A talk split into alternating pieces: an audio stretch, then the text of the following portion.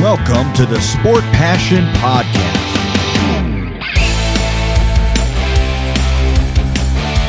And here is your host, Lars Marendorf. Einen wunderschönen guten Tag und herzlich willkommen zum Sport Passion Podcast. Die nächste Mannschaft hat die Division Finals erreicht und in zwei weiteren Serien gibt es noch eine letzte Verlängerung. Damit willkommen zu dieser Folge über die NHL Playoffs. Und ja, ich habe es erwähnt, ein Team ist durch und das Team, das sind die Florida Panthers, das beste Team der Vorrunde hat es geschafft, in die zweite Runde einzuziehen, aber es war ein ganz, ganz hartes Stück Arbeit. Und in der letzten Sendung, in der ich über die Serie zwischen den Panthers und den Capitals gesprochen habe, da war es so, da war Florida gerade so mit einem blauen Auge aus Washington davongekommen. Die Capitals hatten ja die Chance, Spiel 4 ja, durch ein Empty Net Goal zu entscheiden hätten da das 3-1 gemacht in dem Spiel, 3-1 dann auch in der Serie, aber das gelang ihnen nicht, knapp daneben geschossen, kurze Zeit später der Ausgleich und dann in der Verlängerung die Niederlage für die Capitals und mit 2 zu 2 ging es zurück nach Florida. Und da gab es dann Spiel 5 und Spiel 5 ging wieder ideal los für die Washington Capitals. Ähm, TJ Oshie, der überragende Playoffs gespielt hat, wahrscheinlich der beste Capital, würde ich mal so sagen, bringt die Gäste in Führung. Justin Schulz und TJ Oshie mit seinem zweiten Treffer legen direkt zu Beginn des zweiten Drittels nach. Es steht 3-0 für die Capitals auswärts. Nur wenn es eine Mannschaft gibt und speziell in dieser Saison dann, die eine Führung relativ schnell wieder aufholen kann und auch eine hohe Führung aufholen kann, dann sind das die Florida Panthers, haben da diverse Rekorde aufgestellt, was das Aufholen von Rückständen in der regulären Saison betrifft und was in der regulären Saison geht, das geht eben manchmal auch in den Playoffs. Wenn TJ Oshie der überragende Spieler der Washington Capitals war, dann war sicherlich Carter Verhegi der überragende Mann für die Florida Panthers. Der macht den ersten Treffer, Hornquist mit dem zweiten und Sam Reinhardt noch im zweiten Drittel mit dem Ausgleich. Und dann im letzten Drittel Carter Verhegi wieder mit dem Tor, wieder mit dem Führungstor. Er war ja auch derjenige gewesen, der Spiel 4 dann entschieden hat für seine Mannschaft und äh, ja, er da eben auch wieder mit dem Siegtreffer und damit gewinnen dann die Florida Panthers mit 5 zu 3. Ja, aus Sicht der Capitals, was willst du ihnen groß vorwerfen? Sie haben sich eine Führung erspielt, klar, ähm, musste vielleicht etwas besser verteidigen am Ende, aber es ist eben auch so, Florida hat einfach sehr, sehr viel Offensivpower. Und was man sagen muss, bei den Capitals ist es so, es fehlt dann am Ende doch ein kleines Stückchen. Ovechkin beendet die Serie dann letzten Endes, nehme ich mal vorweg, mit einem Tor und fünf Vorlagen. Hat in fünf von sechs Spielen Punkte gemacht. Hat aber eben auch nur ein Tor geschossen. Und das ist vielleicht dann auch so ein Punkt. Du brauchst bei den Capitals eben wirklich immer die Superstars, dass die ihre Tore machen. Oshie hat abgeliefert und Ovechkin dann zumindest was die Treffer anbelangt nicht. Und ja, bei Florida ist es so, da gibt es so viele Spieler, die treffen können. Eben Verhegi, ähm, der treffen kann. Claude Giroux ähm, hat ein Tor gemacht in dem Spiel, in Spiel 5. Und das sind dann irgendwann zu viele, um das noch kompensieren zu können für einen Gegner. Ja, und letzten Endes damit dann der Erfolg in Spiel 5 mit 3 zu 2 aus Sicht von Florida ging es zurück nach Washington. Und auch das Spiel ging wieder dann ein bisschen hin und her. Führung für die Capitals durch Dowd. Lomberg gleicht aus, gleich im ersten Drittel. Backstrom dann, äh, im zweiten Drittel, erste Drittel ohne Tore. Backstrom dann zu Beginn äh, des letzten Abschnitts oder regulären Abschnitts mit der Führung für die Capitals. Auch da wieder, okay, hm, jetzt letzte Drittel Führung. Aber dann Claude Giroux gleicht die Führung aus mit seinem Tor, mit seinem dritten Tor in der Serie. Barkov dann nach Vorlage von Giroud auch sehr, sehr schön wieder rausgespielt. Äh, mit der Führung, das war sechs Minuten vor Ende, da dachte man, okay, jetzt könnten die Panthers die Serie entschieden haben, aber in dem Fall dann TJ Oshie mit einem Powerplay-Tor kurz vor Ende. Er sechs Treffer in sechs Spielen, also wie gesagt, sehr, sehr gute Playoffs, aber er war dann leider aus Sicht der Capitals nicht der Einzige, der sechs Tore gemacht hat in der Serie. Es geht in die Verlängerung und da ist es wieder Carter Verhegi mit dem Siegtreffer. Drei Spiele hintereinander, Spiel 4, Spiel 5, Spiel 6, Verhegi jeweils mit dem Game-Winning Goal. Schon bemerkenswert. Ich weiß gar nicht, wer, das muss ich mal zurückgehen, wer das in dem ersten Sieg für die Panthers gemacht hat, ob er das da auch war. Glaube ich jetzt nicht, aber ich gucke mal parallel nach. Ja, was kann man sagen? Also aus Sicht der Capitals finde ich eine gute Serie gespielt, denn ich sag mal, es war übrigens Barkov mit dem Siegtreffer in dem anderen Spiel, also Verhegi nur, nur in drei von vier Siegen mit dem entscheidenden Tor seiner Mannschaft. Ja, aus Sicht der Capitals denke ich eine gute Serie. Kann man so nicht anders sagen. Ich hätte nicht erwartet, dass sie das Ganze so offen gestalten können, dass sie da so viele Probleme den Panthers bereiten. Wie gesagt, sie waren ganz knapp dran an der 3-1-Serienführung, sie waren knapp dran an einer 3-2-Serienführung, aber da sieht man eben dann so ein bisschen den Unterschied. Sie können das nicht nach Hause bringen. Und auch diese Spielzeit zeigt für mich so ein bisschen, will jetzt da nicht zu sehr ins Detail gehen, was die Capitals betrifft, aber dieser Stanley Cup Sieg 2018, der wirkt halt einfach ein bisschen wie ein Zufall. Man kann sagen, die Capitals sind ein gutes Regular Season Team, aber auch da vielleicht so ein bisschen der, der Verlauf in der Hauptrunde ist im Grunde auch so ähnlich wie der Verlauf in den Playoffs. In der Hauptrunde haben sie auch ganz gut begonnen. Ovechkin am Anfang auch viele Tore gemacht. Und je länger die Hauptrunde dauerte, umso schlechter wurden die Capitals. Und je länger diese Playoff-Runde wurde, ich will nicht sagen, sie wurden wirklich schlechter, aber sie haben halt einfach keine Spiele mehr gewonnen. Und das ist dann natürlich so ein bisschen das Thema. Tom Wilson hat ihnen sicherlich gefehlt, der ja dann nach Spiel 1, relativ früh in Spiel 1, dann ausgeschieden ist. Und das ist natürlich etwas, das können sie dann nicht kompensieren. Das wäre bei Florida anders, glaube ich, wobei die da jetzt nicht so die großen Ausfälle gehabt haben. Ähm, ja, die Capitals, ich sag mal so, es wird wahrscheinlich so sein aus Sicht der Fans, dass es in der Ära Ovechkin nicht mehr viel anders aussehen wird. Wenn es gut läuft, kommen sie in die Playoffs. Wenn sie viel Glück haben, gewinnen sie vielleicht auch eine Runde. Aber mehr ist da meiner Meinung nach so im Moment, wie das Team strukturiert ist, nicht möglich. Und sehr viel anders kannst du das Team auch nicht strukturieren, weil natürlich die Verträge entsprechend sind und weil man eben dann auch nicht komplett einreißen möchte wahrscheinlich, sondern Ovechkin die Chance geben möchte auf den All-Time Goal-Scoring-Record von Wayne Gretzky, dass er den einstellt. Und ähm, wenn du das eben möchtest, dann ja, kannst du keinen Rebuild einleiten. Und ansonsten, ja, aus Sicht von Florida, ich denke, mit einem blauen Auge davongekommen. Vielleicht auch eine Serie, die ihnen sehr hilft, dass es am Anfang nicht so ein glatter 4-0-Sweep war, 4-1 gegen irgendein Team, was sich gar nicht so richtig gewehrt hat, wo sie dann relativ hoch die Spiele gewonnen haben. Sie haben gezeigt, dass sie auch in den Playoffs zurückkommen können. Sie haben Spiele in Verlängerung gewonnen, sehr, sehr wichtig. Sie haben Spieler, die vielleicht nicht ganz so im Fokus stehen gehabt, Verhegi eben, die dann auch Leistungen zeigen. Ähm, sie haben ja immer noch Huberdo, sie haben Barkov, Giroud hat für mich auch eine gute Serie gespielt. Das ist eben genau das.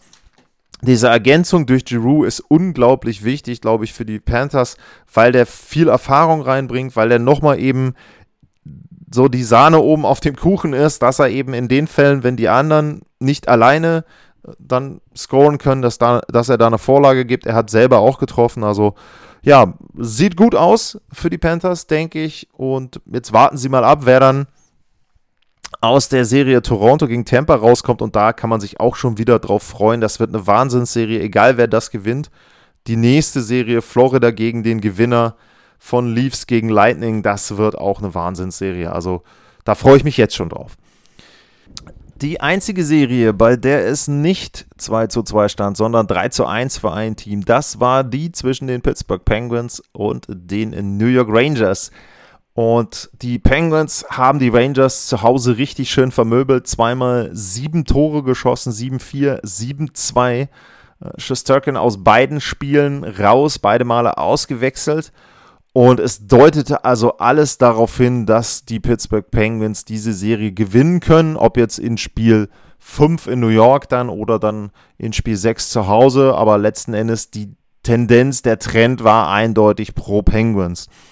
Und Spiel 5 ging genauso los. Jake Günzel, auch er mit sehr, sehr guten Playoffs wieder, muss man einfach sagen. äh, beginnt das Scoring da 1-0 im ersten Drittel, das 2-0 durch Crystal Tang. Und ja, da war es dann so, dass man schon das Gefühl hatte, okay, äh, die Partie ist jetzt in Richtung Pittsburgh Penguins gekippt und wenn nicht irgendwie großartig was dazwischen kommt, dann können sie dieses Spiel und dann auch die Serie gewinnen.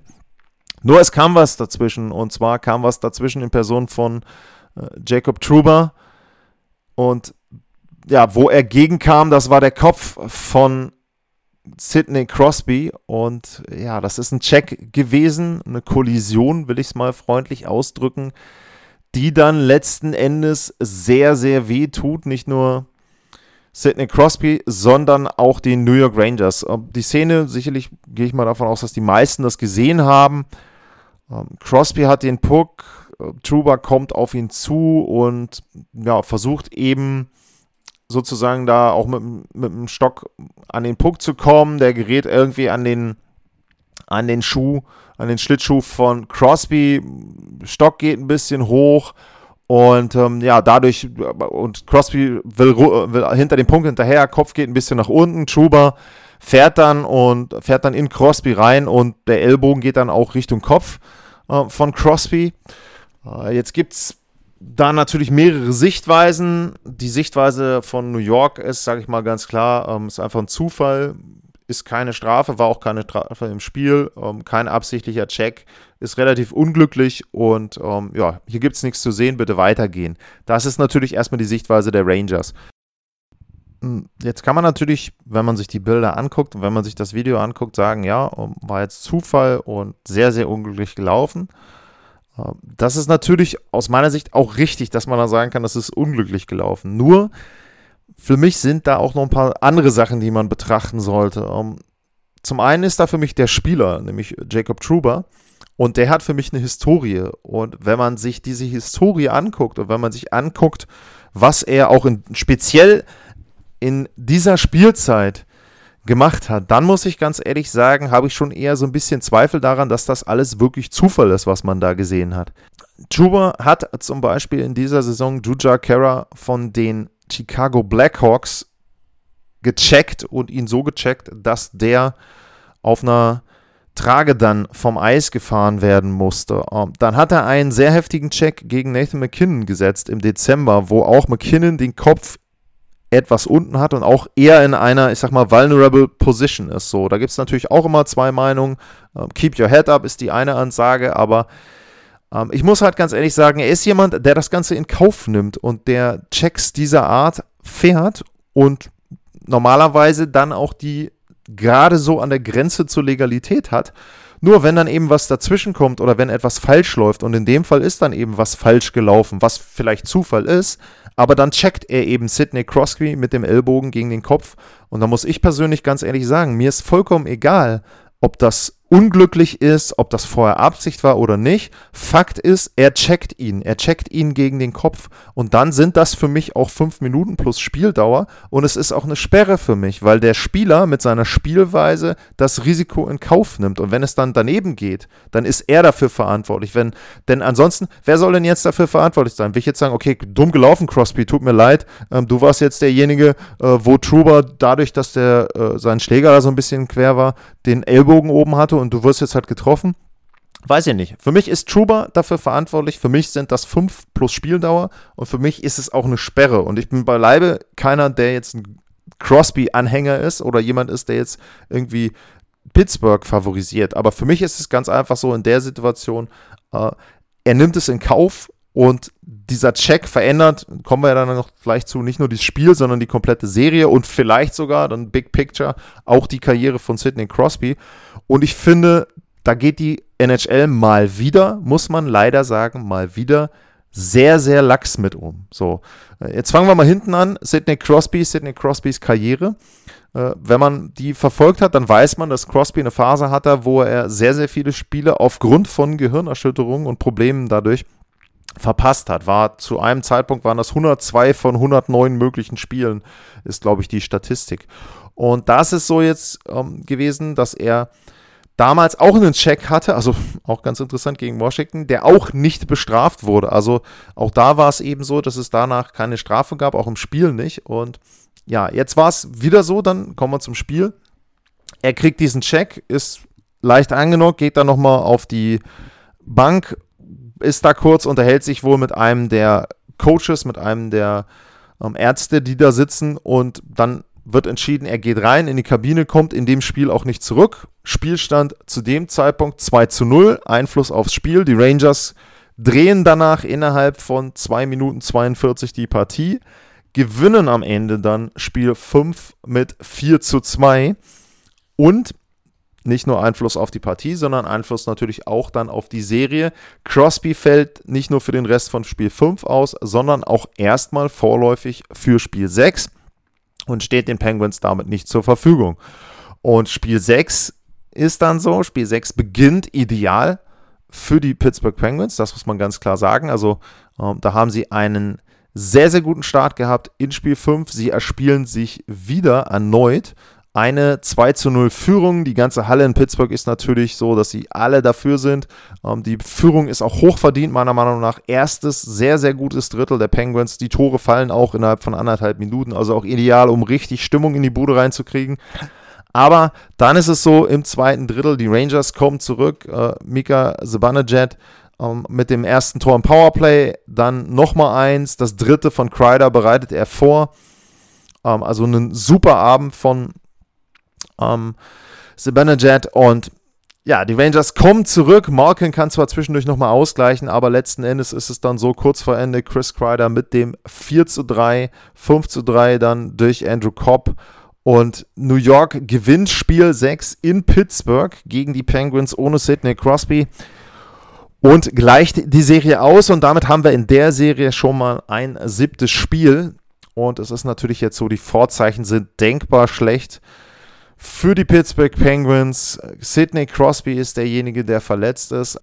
Da hätte es dann wohl keinen schlechteren treffen können aus Sicht der Penguins. Beste Spieler raus. Crosby hat sehr, sehr gute Playoffs gespielt. Also wirklich überragend, auch für sein Alter. Sehr gute Playoffs gespielt. Fünf Spiele, neun Punkte oder viereinhalb Spiele, neun Punkte. Sehr, sehr gut gespielt.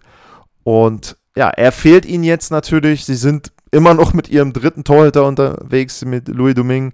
Ähm, der spielt, ja, ich sag mal, okay, also es liegt jetzt nicht allein an ihm, wenn sie die Spiele verlieren, aber es ist natürlich so, ähm, dass du auch sagen musst, er ist jetzt auch nicht derjenige, der ihnen dann da immer so die Sicherheit gibt und der ihnen vielleicht die Spiele gewinnt.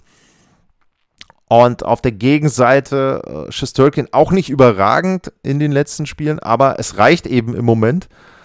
Und das ist eben genau das, was für die New York Rangers wichtig ist. Sie haben es geschafft, die beiden Spiele zu gewinnen, trotz Rückstand. Und jetzt fahren sie nach Hause, Spiel 7 zu Hause. Und ich sage es jetzt mal so, spielt Crosby nicht, dann geht das Spiel und die Serie an die New York Rangers. Ähm, ich fände das sehr, sehr schade, weil diese Serie für mich eben durch den Check gegen Crosby entschieden wird. Und, und da eben nochmal mein Standpunkt, ob das jetzt absichtlich oder nicht, du bist in irgendeiner Form dafür verantwortlich, was du machst. Und es war ja jetzt auch nicht so, dass Sidney Crosby da gestolpert ist und ihm irgendwie in den Ellbogen reingefallen ist komplett, sondern denke schon, dass da viel von Jacob Truber mit dabei war. Dementsprechend finde ich das sehr, sehr bitter, dass so eine Szene, ich sag's mal, höchstwahrscheinlich die Serie entschieden hat. Aber vielleicht überraschen mich die Penguins auch und ja, Louis Domingue gewinnt das Spiel, äh, De Smith kommt zurück, was auch immer. Und sie können dann doch Spiel 7 gewinnen. Ähm, es wird natürlich, egal wie es dann läuft, äh, ohne Sidney Crosby sehr, sehr schwer für die Pittsburgh Penguins da in irgendeiner Form erfolgreich zu sein. Kommen wir zur letzten Serie, die ich heute besprechen will. Und die stand 2 zu 2 beim letzten Blick auf diese Paarung.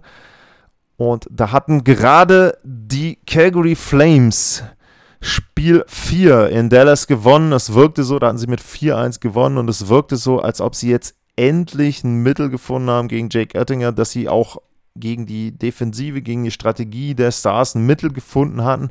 Das setzte sich insoweit in Spiel 5 in Calgary fort.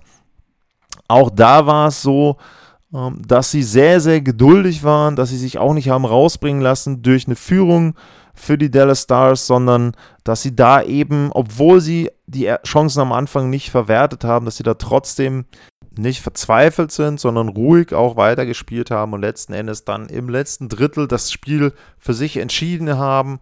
Und es war auch so, dass dann nochmal andere getroffen haben. Ähm, Backlund, äh, Manjipani, ähm, Trevor Lewis auch wieder mit einem Tor. Also da war es schon so, dass sie ja dann die Serie auf Flames gestellt haben, würde ich mal sagen.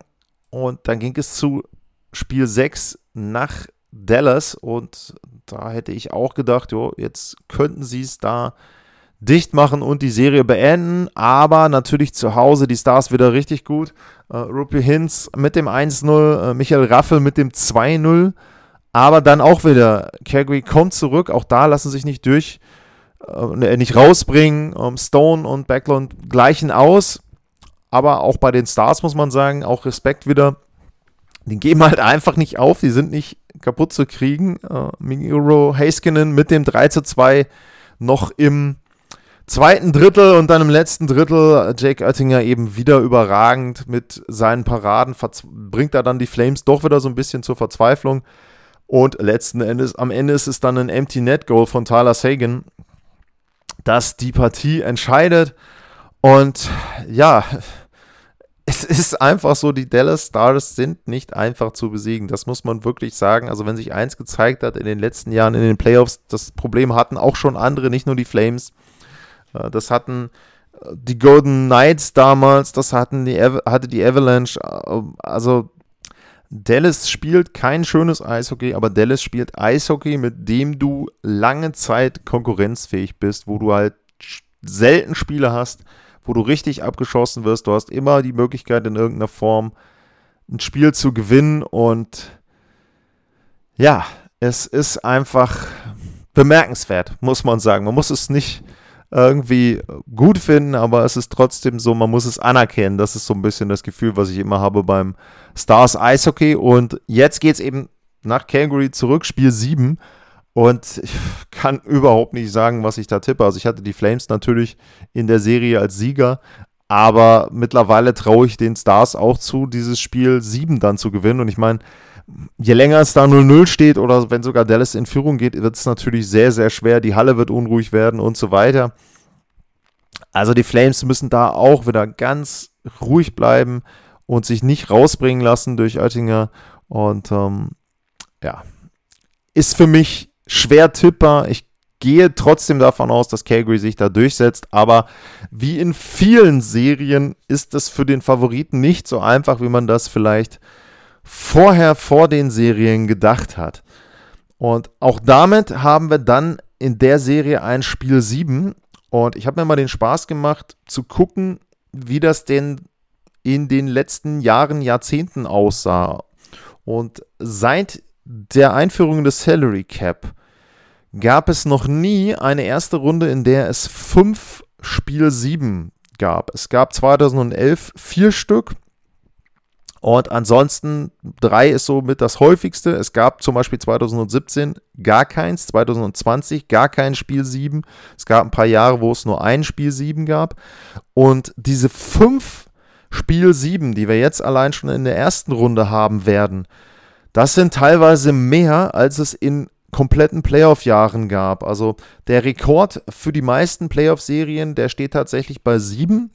Das gab es 2014, 2011 und 1994. Und der Rekord für die meisten siebten Spiele in der ersten Runde der NHL Playoffs, den hält die Saison 1991-92. Da gab es sechsmal ein Spiel sieben.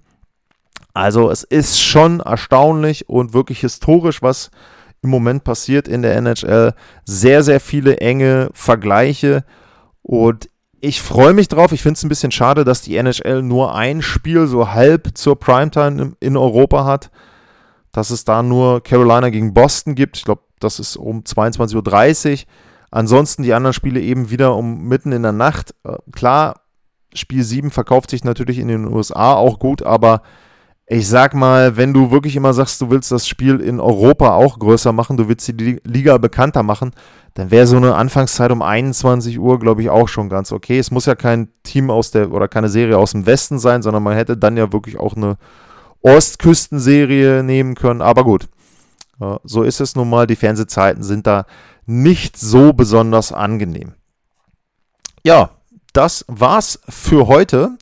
Und dann wird es natürlich zu den siebten Spielen Folgen oder eine Folge geben. Es wird aber dann auch die Vorschau-Serien oder die Vorschau-Folgen auf die Serien in der zweiten Runde in den Division Finals geben. Eine Serie steht ja tatsächlich schon komplett fest. Colorado gegen St. Louis. Das wird auch die erste sein, auf die es eine Vorschau gibt. Also darauf könnt ihr euch auf jeden Fall schon freuen. Und ansonsten genießt die siebten Spiele, wenn ihr sie live guckt, natürlich sowieso. Dann ist es immer noch aufregender. Ich hoffe auch, dass es da die eine oder andere Verlängerung geben wird, dass auch das dann noch mit dazu kommt.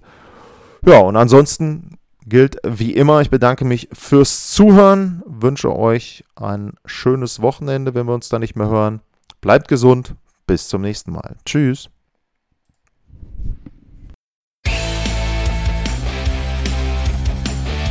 Sportliche Grüße. Das war's, euer Lars.